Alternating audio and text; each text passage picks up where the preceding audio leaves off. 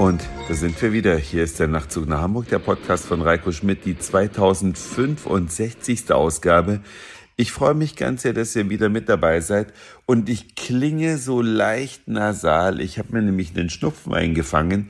Ich vermute mal, es war auf Wacken, aber nichts Genaues weiß man natürlich nicht. Was macht man eigentlich an einem Sonntagvormittag? Tja, vielleicht geht man mal auf ein Coffee Tasting. Ich war vor einigen Wochen mit ein paar Freunden in Bonn und äh, in, bei einem Weintasting in einem Spezialitätengeschäft, die sowohl auf Wein als auch auf Kaffee spezialisiert sind. Und so ein Weintasting, das hat man ja doch häufiger mal. Aber wir haben die dann darauf angesprochen, die Inhaber, und haben gesagt, Leute, macht doch mal ein Coffee Tasting. Und damit haben wir die überhaupt erst auf die Idee gebracht. Die haben sich ein Konzept ausgedacht, haben uns das dann vorgeschlagen, haben gesagt, was das kosten soll, wie viele Leute da kommen können. Und heute war dann der Tag des Coffee Tastings. 11 Uhr 14 Personen in der Bonner Altstadt in diesem Geschäft, wo natürlich Sitzgelegenheiten waren. Auf den Tischen standen so kleine Gebäckstücke und natürlich Wasser zum Neutralisieren. Und dann haben wir heute Kaffee getrunken. Und zwar fast immer den gleichen, eine Mischung aus Arabica und Robusta-Bohnen.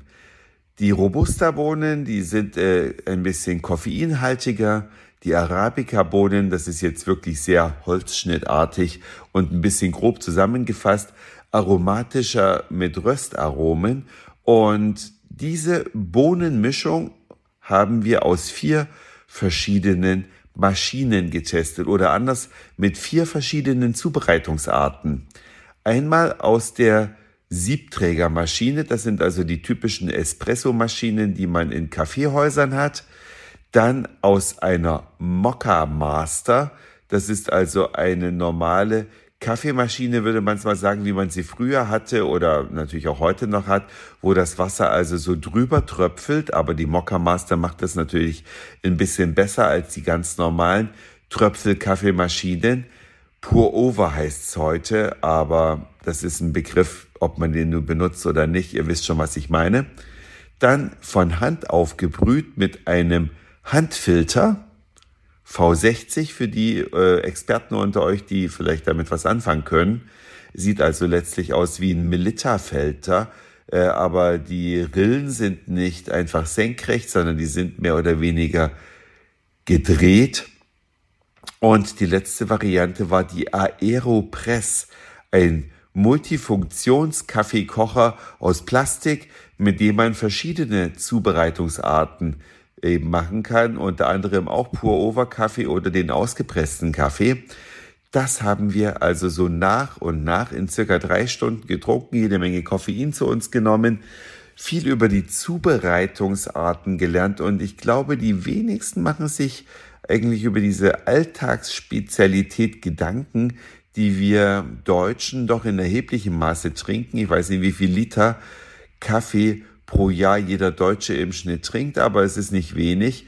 Und man macht sich kaum Gedanken, wo kommen die Bohnen her, wie sind die gehandelt, wie viel Koffein enthalten die, was sind die groben Unterschiede, was hat der Mahlgrad für einen Einfluss auf den Kaffeegeschmack, was bedeutet es, wenn der Kaffee zu heiß gekocht wird, wenn der zu lange gekocht wird, werden dann zu viele Bitterstoffe rausgelöst. Ich kann nur sagen, die Quintessenz nicht jede Kaffeesorte passt zu jeder Zubereitungsart. Wir haben also festgestellt, zumindest die Mehrheit heute, dass diese Mischung von Robusta und Arabica-Bohnen im Verhältnis 30 Prozent zu 70 Prozent sehr gut aus einer Siebträgermaschine äh, funktionieren, wo also Wasser mit hohem Druck durch das Kaffeepulver gepresst wird. Und diese Mischung funktioniert auch sehr gut in der Mokka Master. In der Aeropress hingegen und in der handgefilterten Variante waren die reinen Arabica-Sorten ein bisschen im Vorteil. So sehr groß waren die Unterschiede vielleicht nicht, aber schon so, dass man es deutlich unterscheiden konnte. Kurzum, probiert einfach alles aus, spielt mit den Malgraden. Das Allerwichtigste ist, keinen gemahlenen Kaffee zu kaufen, sondern mit einer Mühle sich den Kaffee immer selbst frisch zu mahlen, egal welche Zubereitungsart dann die anschließende ist. Aber vorgemahlener Kaffee verliert einfach so viel Aroma. Nach dem Mahlen innerhalb der ersten 30 Sekunden verliert ein Kaffee schon sehr viel Aroma. Und ihr könnt euch vorstellen, wenn das dann drei Stunden, drei Wochen oder vielleicht noch länger sind, was dann im Kaffee noch drin ist, das verdient fast den Namen Kaffee nicht mehr. Also, wenn ihr euer Kaffeeerlebnis verbessern wollt, ohne groß zu investieren, holt euch zunächst mal eine Kaffeemühle und malt, eu malt eure Bohnen frisch, egal ob Handfilter, Kaffeemaschine, Siebträger oder sonst was. Ja, das war's für heute. Dankeschön fürs Zuhören, für den Speicherplatz auf euren Geräten. Ich sag Moin, Mahlzeit oder guten Abend, je nachdem, wann ihr mich hier gerade gehört habt. Und vielleicht hören wir uns schon morgen wieder. Euer Reiko.